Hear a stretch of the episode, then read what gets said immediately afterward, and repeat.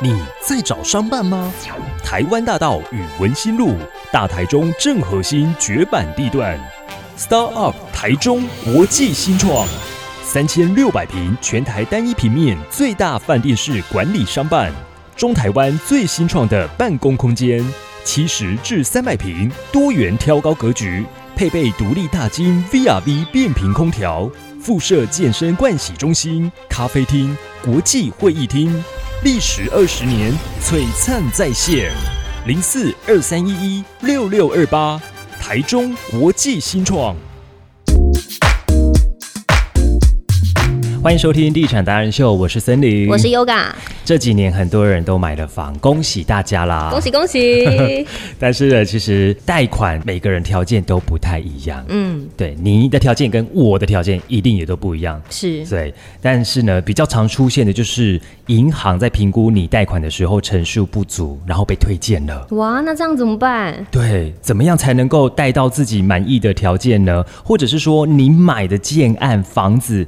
会无法贷到你想要的陈述吗？今天我们在节目当中呢，就邀请到了合营地震室联合事务所的地震室邱韵如。Hello，大家好，我是邱大叔，我韵如，跟大家分享有关在贷款上比较常遇到的问题，来跟大家来这边做分享。这样子，是。他最近很忙啊，对他都到处去上课，帮大家上课，哎，都有都有，帮大家上课，或是去当学生，自己进修。是，然后还有最近很多人都。买房应该也是有遇到很多问题吧？哦，很多，尤其是贷款的部分，蛮常遇到就是贷款不足啊，或者是说现在央行升息啊，又或者是说他根本就不知道要从何着手，怎么去找贷款啊？对，或者是说有些客人的特殊条件，他没有办办法找到 match 的银行，嗯，那他就会对这个部分有一些失落感，不知道怎么去着手。那因为我们可能就是长期从事这一块这一块事事业。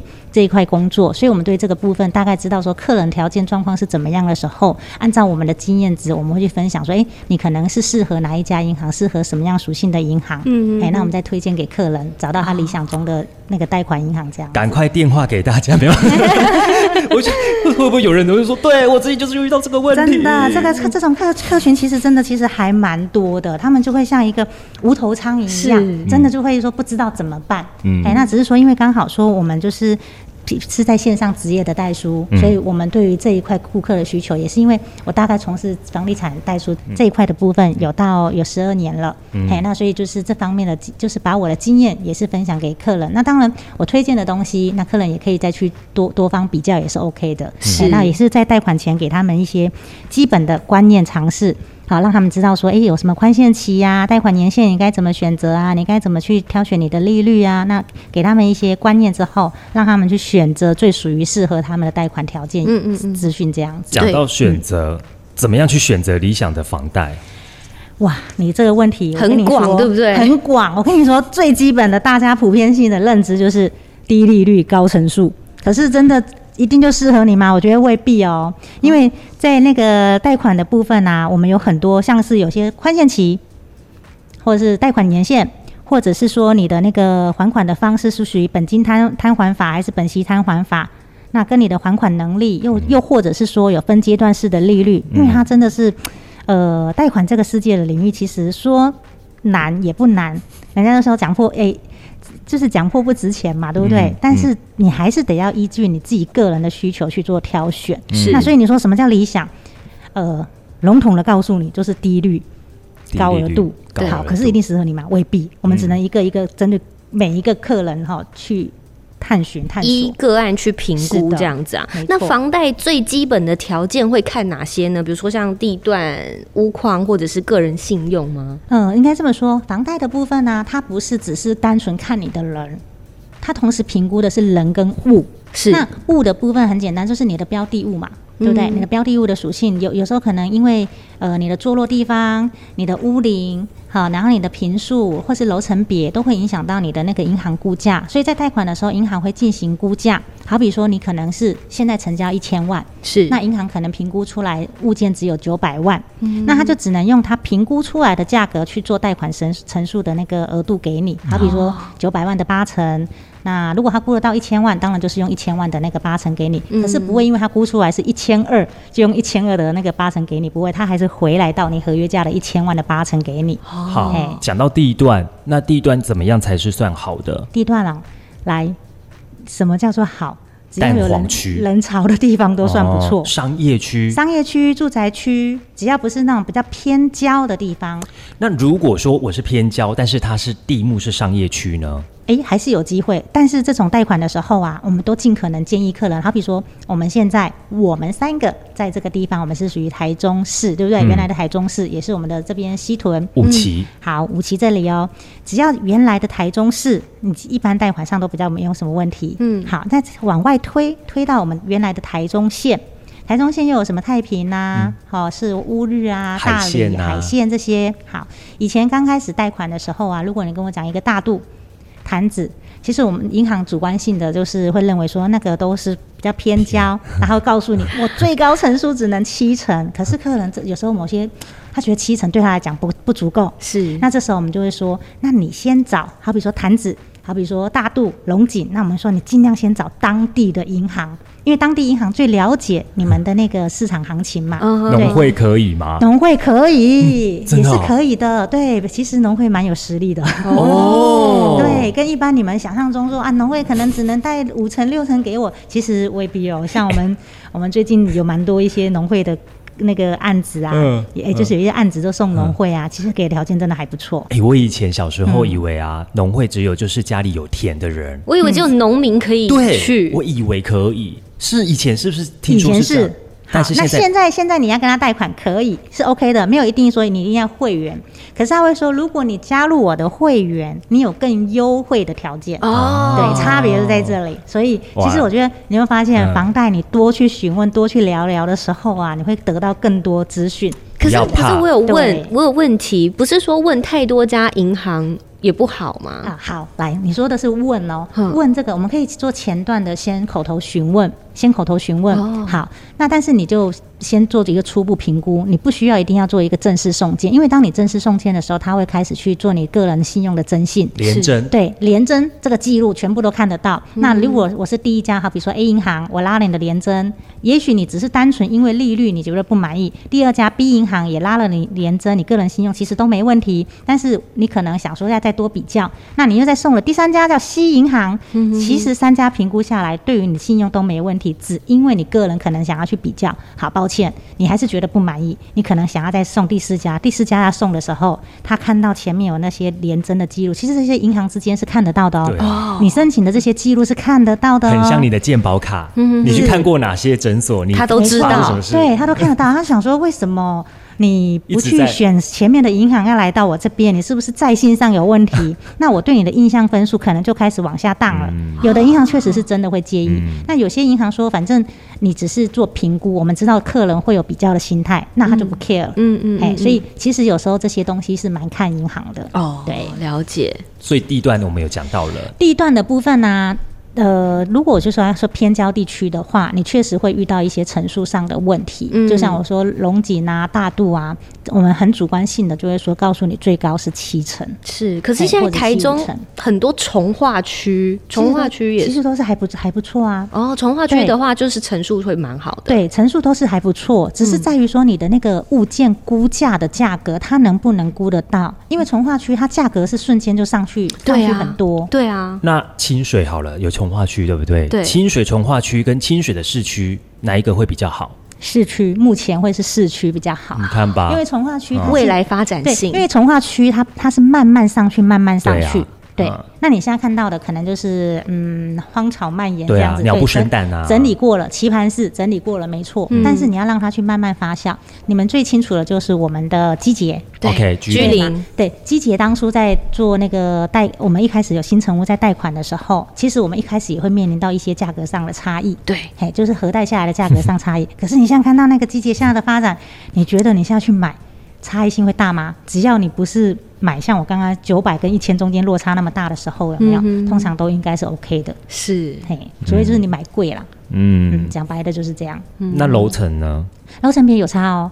你同一栋楼，你买顶楼十八楼跟买三楼四楼，多少都会有价格上的差异。好比说我出估十呃顶楼十八楼是一千万。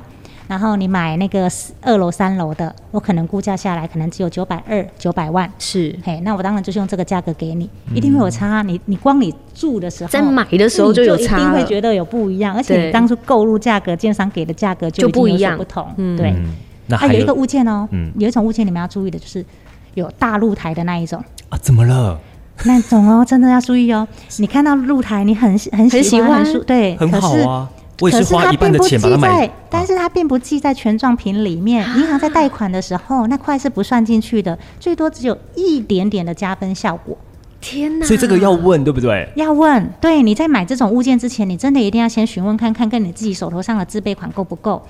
是要问看那平数有没有纳在那个贷款里面，对不对？原则上没有，原则上是没有。露台的平数，它是没有在权状品里面的，大部分是属于约定专用。哇，它其实算是一个公社。但是我约定由你这一户使用，对，因为只有你只有你这一户可以进出嘛，对对对对。但是你在买买价里面，其实包含露台的价格，因为只有你能独享，你能享受这样子的大露台。嗯。可是银行在看物件的时候，它是看权状平数在，好比说你这个社区一平四十万好了，我的你的权状平就只有这样子，那我是不是用你的权状平乘上一平四十块四十万的价格给你，是去做估价？好，最多我在露台的部分，我增加一点点的估价价值上去给你，类似说我刚刚估九百万，嗯，那我可能那我帮你拉到九百五，类似这样子，嘿。所以买到大露台的这种物件要比较注意，这种蛮蛮常见的哦。哇，好听，嘿，这真的是大家要特别的留意的一个小细小细节啦。那另外还有提到像是包括屋况，屋况这个应该算是中古会比较常见的，对不对？屋况多少也会有影响估价。嗯，就像说中古屋大部分它其实装潢都老旧，或者是说它没有装潢。嗯，嘿，那但是因为社区可能因为其他户它有它有装潢。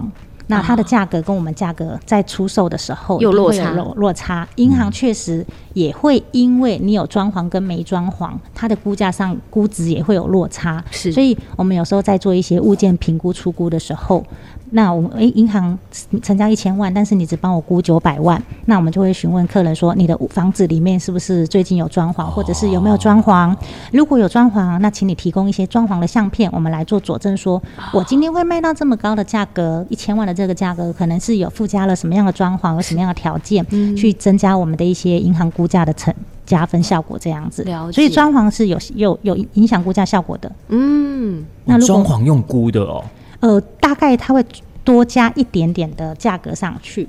好比说，刚刚我估，我针对物件来估，我就是只有给你九百万。但因为我发现，哎，你们这边装潢里面有装潢，有附加一些设施设备装潢，那我可能估价帮你提到九百四五、九百五，类似这样。对，那是不是一样用九百四、九百五的价格去算贷款的成数给你？对。所以如果有装潢的话，其实是有加分效果的，可以让我们卖出去的价格也可以好一点。那呃，如果啊，有些人他是都是用现金消费，没有信用卡的记录，嗯，可以。办房贷吗？呃，一样一样是可以，但是这种人的那个贷款啊，其实会比一个月每个月可能三万四万的收入的人，或者是就是月薪主比那个固定领薪水的人比较来的难贷。很多客人说，大叔，我买任何东西，我连买一部车，我都现金 两百万、三百万，我都付，对我都行李箱去的。对，为什么我贷款这么难？我说。对你真的会比我们这贷款还难，原因是因为你都没有任何信用记录可稽呀。好，这个时候怎么办？来，你我们会请他，如果你真的有有这这种客群要买房的时候，有时候我们会告诉他，你稍微缓一下。嗯，那你可能去做一些你的资金规划。所谓资金规划，类似说你可能找一家银行。你可能把钱存进去，成为他们的 VIP，可是钱不是马上存进去，你就马上就有了。对对对对，我们稍微让他养一段时间，三三个月或到或者是半年这样子，嗯，哎，或者是那有时候我们也会跟银行谈说，那好，那我就是把一笔资金存进来，那有的银行他也直接愿意承做，因为相对他放进去，他既然是现金客户，有没有？他表示他现金也多。对。那这笔钱放进去，作为他们理财型客户之类的话，银行其实也会愿意代放。嗯。那要放多少钱？看银行喽。像有些银行，它可能银行存放个两百万、三百万，他就认成为 VIP，可以成为 VVIP。嗯。那马上就可以贷了。马上就可以贷，有的银行是真的直接可以贷。但是说你来帮我买我的金融商品，成为我的理财型客户。他会愿意马上给你。那可是这种银行真的老实说少，因为大部分的银行会希望看到说你至少已经有三个月到六个月的这样子的那个跟我们的往来记录，对，就是你成为我们的那些 VIP 客户有这样子的时间性的。那这个应该是有绑约吧？譬如说呢，这两百万放进去，你是几年后不能够提领的？有些会有这种限制。嗯，如果我是银行，我当然会希望这种对啊，跟我之间是有这样子的限制喽。不然给你贷完之后，你的钱全部都又转走了。哎，对，像有我最近也有比较特别的案子，是客人他也是习惯性现金进进出。嗯，嘿，对，车当然非开的也都非常好。好，可是，在贷款的时候啊，我说天哪，你你这个这这要怎么贷？后来我发现他在某家银行，他会固他固定存放了一百八十万都没动哦。好，那他也有成为他们银行的那个理财理财客户。那时候他投了一个两百五去买他们那个信托信托基金投资这个部分。那只是说最近我们发现他的那个信托基金投资，因为最近股票惨跌嘛，嗯，从两百五剩下到一百多万。哇！我说好，那可是因为他。长期性的把钱放在那边，可是他没有任何其他的收入的进出，完全没有哦，嗯，完全没有任何其他记录，就单纯这么两笔。结果最后你知道银行核贷多少给他吗？两千万！哇，这是特殊个案，这真的是特殊个案。其实我自己也 shock，说怎么可以贷到这么多？哪一家银行没有？绿色的银行。好，那再来就是说，我想说，天哪！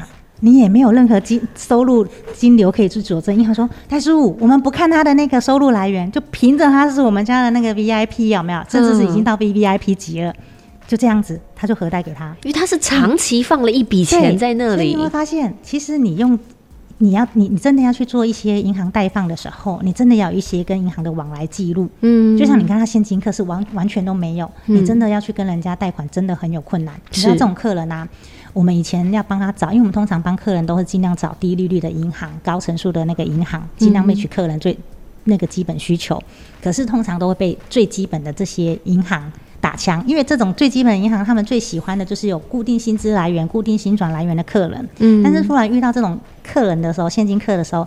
其实我们都要花很多时间去洽询银行，甚至有时候我们可能会询问到二三十家都有可能，然后再去从这二三十家里面找寻可以 match 得到适合他的那个银行来给他。是是。你知道吗？台中市政府透过了都市回馈计划的第一座社宅落成了哦，在哪里？它就是在南屯区春安路跟春安三街交叉口的南屯建工一号豪宅。哇！你知道这个社宅啊，它是融合了集合社区内，然后建筑风格，它跟一般的公寓大厦一样，它是具有独立大厅出入口哦。你看非常安全，而且管理一并都俱全了。哇！而且呢，我们平常注重的生活机能跟学区仔细听来，这个社宅呢，它靠近精密机械科技创新园区，附近还有春安国小、岭东高中、春社公园这些设施，生活机能跟交通路网可以说是非常完善呢。像建工一号豪宅，它提供了七十八户的住宅单元，然后它有规划了两房跟三房可以做选择哦。嗯，而且它每一户都配有什么，你知道吗？有什么？冷气哇，抽油烟机，太好了吧？瓦斯炉。卫浴设备、热水器，然后还有啊，单人跟双人床，还有衣柜、家具都有。你就是人来就好了，直接可以住进去了啦。就一卡皮箱就可以入住了。没错，而且它开始营运的第一年呢，它是以周边的租金市价五折出租的哦。哇！你知道租金呢？它含管理费呢，两房型的九千到九千八百元。哇！然后三房型的话呢，则是一万两千七百元，价格非常的优惠，对不对？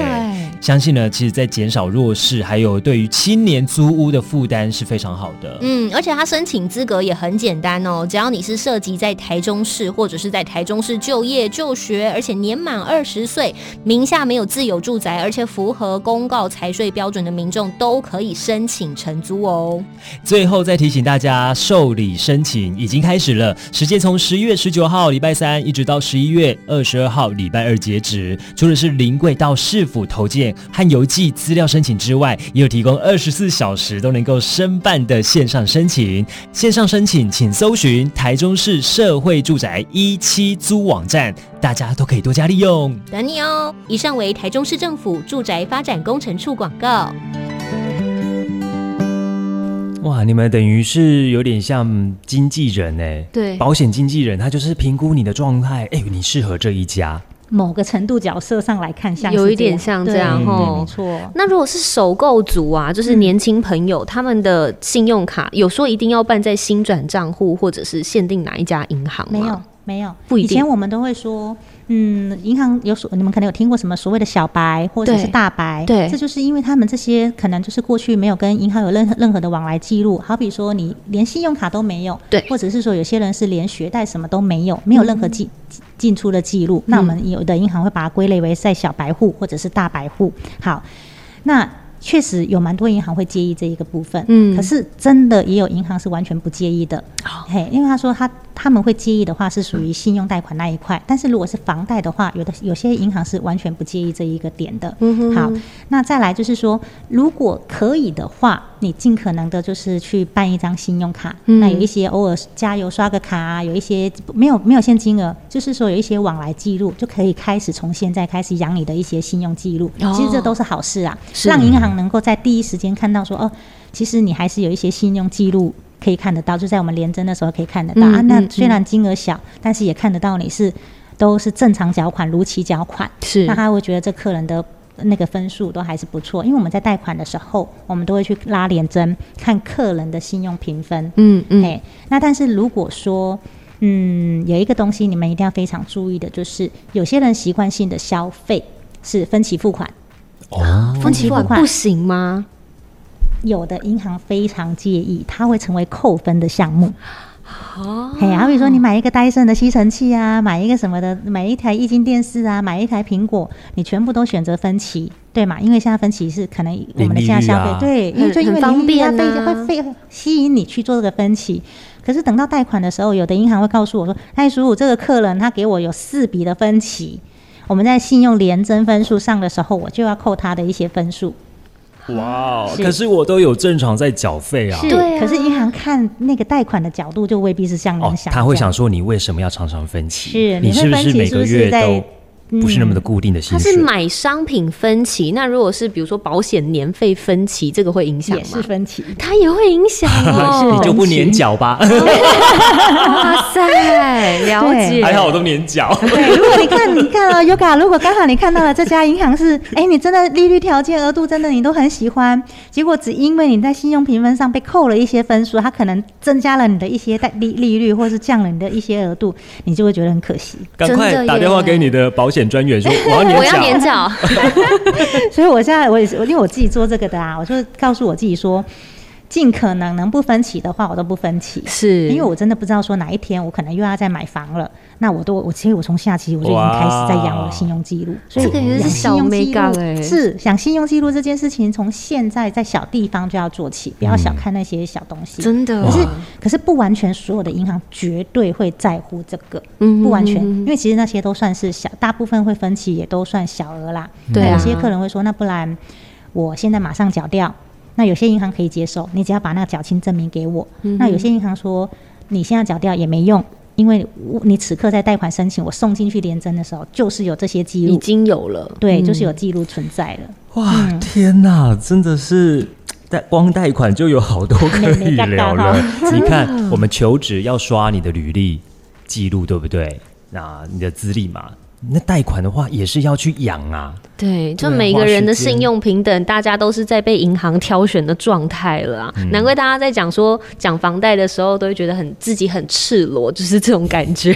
是，那像像有些客人啊，他如果有一些是属于停那个强停信用卡被人家强制停卡，或是你曾经有一些债务协商，或者是银行拒网，嗯，是这些其实都会影响到我们的贷款。如果只有一次缺缴记录呢？缺如果只有一次缺缴，这真的就是忘记去缴款这样。那个倒还好，那个倒还好，因为你后来也都会补缴嘛。对对，那个都还好。那再来就是那些强停协商拒网，有的银行会说，呃，你可能对强制停卡，对。强制停卡，那他有时候可能会告诉你说，那没关系，你可能我们银行是规定过了三年、六年，你都还都是这些时过了这个时期，你再来贷款，我们还是 OK。那有一个状况是说，假设你是跟 A 银行当初有债务协商，或被是被 A 银行强停的话，就是强制停卡。如果是这种情形，你未来在贷款的时候，你就要尽量闪避。那一家银行不要再到 A 银行，因为 A 银行已经有不好的记录了。对，它其实内部就已经帮你做记录了。嗯，可是尽可能还是不要啦，因为其实银行跟银行之间哈有一些通报机制。有一些通话机制，那我可能这个客人现在被我强停了，这客人可能跟我之间是属于一些拒网的状态，有什么样的一些比较重大的状况，有一些拒网状状态，我可能会去通报其他的银行。你就想象他们是有银行的共同的群组，哎，你也避不掉。那我觉得那真的应该是凶悍的吧，就是但太夸张的那一种。呃，对，对啊，哎，可是未必哦。像我有一个很有趣的案子。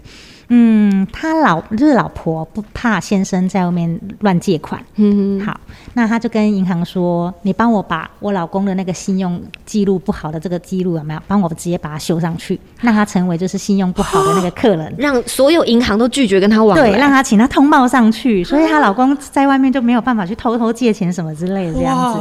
这是真的很特殊的个案。我说还能这样啊？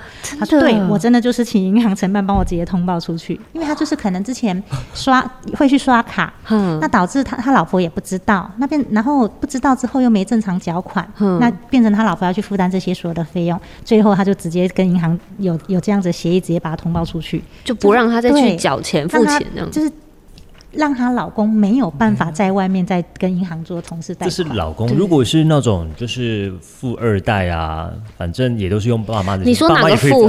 负债的富还是比较富有的富了哈？但是他可能如果要限制他，也可以用这种方式啊。可是这样不太好哎，那记录都上去，其实都看得到。对啊，未来他如果要再有什么样的规划调整的话，其实很难，因为大家都已经知道了。啊，反正以后他买房也是。爸爸妈妈会帮他出，也不也也不能永远都靠爸妈。你知道很多我们都是那种年轻人啊，他们想说没有关系，反正信用不良就 OK 啊，就是这样。家人帮忙，或是一辈子的。可是当那时候可能是二十几岁或者是三十三十岁的时候，那个时候没有多去想这些问题。对。可是等到通常大概买房有能力的时候，大概将近三五四十左右的年纪，或是过了四十左右，对不对？那等到你要买房的时候，你才会发现，哇塞！曾经的自己没有去注意这件事，导致现在你要贷款、你要买房都没办法，甚至你想要帮你的小孩子买房做保都没有办法。哇，影响大了，影响很大哎。我们甚至也有遇过说，银行说代数，你上面的那个签约人是老公，那你现在说要登记老婆，老婆的信用 OK，可是我们发现老公的信用不不好，我们没有办法，我们已经看到他他的资料了，我们查完他的资料了。发现他有一些信用不良的记录，虽然今天是买老婆的名字，贷款也是老婆，可是当初签约人是老公，因为已经修在合约书上了。哇，是，然后银行不贷，嗯，犹豫过，嗯，真的，但但是这也一样，不是绝对所有的银行都是如此啦，就这样，只能再多问了。对，那因为银行他贷方这件事情，他们都是尽可能的谨慎跟保守。那他已经都看到这样子的资讯，他怕说有一些风险性的存在，你是不是因为你的在线上有问题啊？然后所以找了一个人头来登记什么之类的。然后也是银行对，那银行会觉得这也是一些风险性的存在，他会尽可能去降低他们银行风险，嗯，所以导致这个案子他们直接拒绝乘坐。所以夫妻会互相影响，也是还是会小细节的地方，嗯嗯。那如果他们先离婚呢，先离婚，重点就是老公的名字买买不到房子啊。对，但是那如果说你这种情形的话，那你当初一开始其实就直接用太太签名签约签签名贷款就好啦。先生的资料没有任何资料在合约书上，就没这个问题。查对，嗯。那我们还会遇到说购买前有一些，比如说像是重大瑕疵物影响到我们房贷陈述的。什么是重大瑕疵物？你可能一般我们在那个法律上所看到的重大瑕疵，大概就是凶宅，嗯，或者是辐射屋、海沙屋，嗯，对这些物件，其实对银行来说，他们大部都是拒拒绝乘坐的啊，拒绝乘坐哦。就好比说，呃，我我打讲一个比较，我直接问你啦。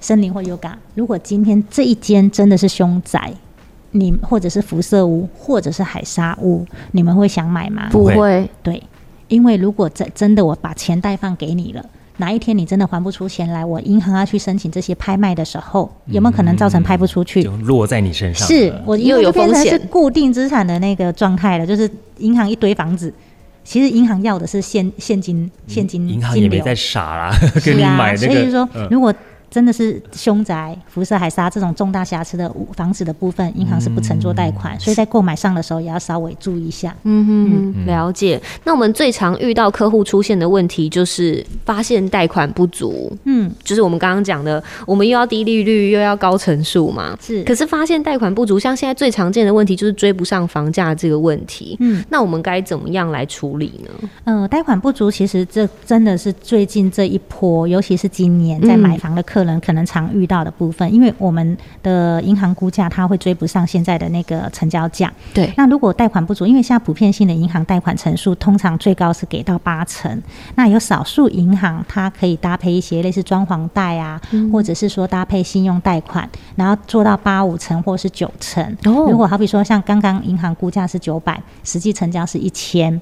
那我可能用九百的那个八成来算是七百二，可是跟你预期的就产生落差，对不对？那我们这时候就可以找可以贷放到八五成的，那你是不是就可以多了一点点的那个贷款成数出来？对。又或者是说，你可以去搭配一些些的那个信用贷款，有一有一层的部分，一层的部分去搭配信用贷款。嘿，那换算下来，其实我觉得还好，是因为。一层的那个信用贷款是只占一层，它并不是说你全额都是属于信贷，造成你的负担上很重，是未必。那又或者是说，你可能只能真的要自己掏现掏腰包、掏现金，找家人寻集资。对，要不然就是说，如果你名下有其他房子，你可能从那边做增贷出来再来给付。嗯，所以其实。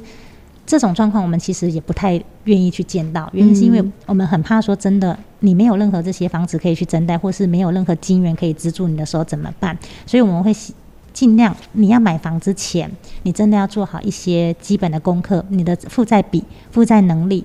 或者是说这个物价，其实业务他们都会提供一些实价登录的行情给你做参考。对，如果你自己事先就已经知道你可能买贵一百万，那你就要先想好你的这个一百万的差额资金可以要从哪里来。嗯，你要先做好准备，要不然真的到你真的把约签下去了，你买了才发现真的你没有任何金源可以资助，你没有任何钱的来源可以支援你的时候，金援你的时候，这差了一百万怎么来？怎么办？嗯，真的就会造成你没有办法继续。承承购下去，嗯，因为你去做信贷或者是说做房贷，这些其实银行还是都是会算负债比的。哦，好，关于这个买房的贷款，真的有太多的美美嘎嘎可以聊了。那前面我们有讲到，其实后面我们可以再为大家呢来分析一下买房，包括预售啊、中古啊，你要怎么样去检视自己的还款能力。我们在下一集当中呢，再跟大家一起来跟我们的邱代书来好好聊聊。谢谢韵如，谢谢。什么时候买房？听就对了。我们让不懂房事的小白直接晋级成选屋达人，还能帮你找到理想的家。第一手的房产资讯、优质建案推荐、业界专家访谈，通通都在《地产达人秀》。不可能还没有订阅追踪吧？哎，真的要确定五颗星评价哎。赞助链接给他点下去，欢喜乐捐。脸书、IG、YouTube、Line 搜寻《地产达人秀》。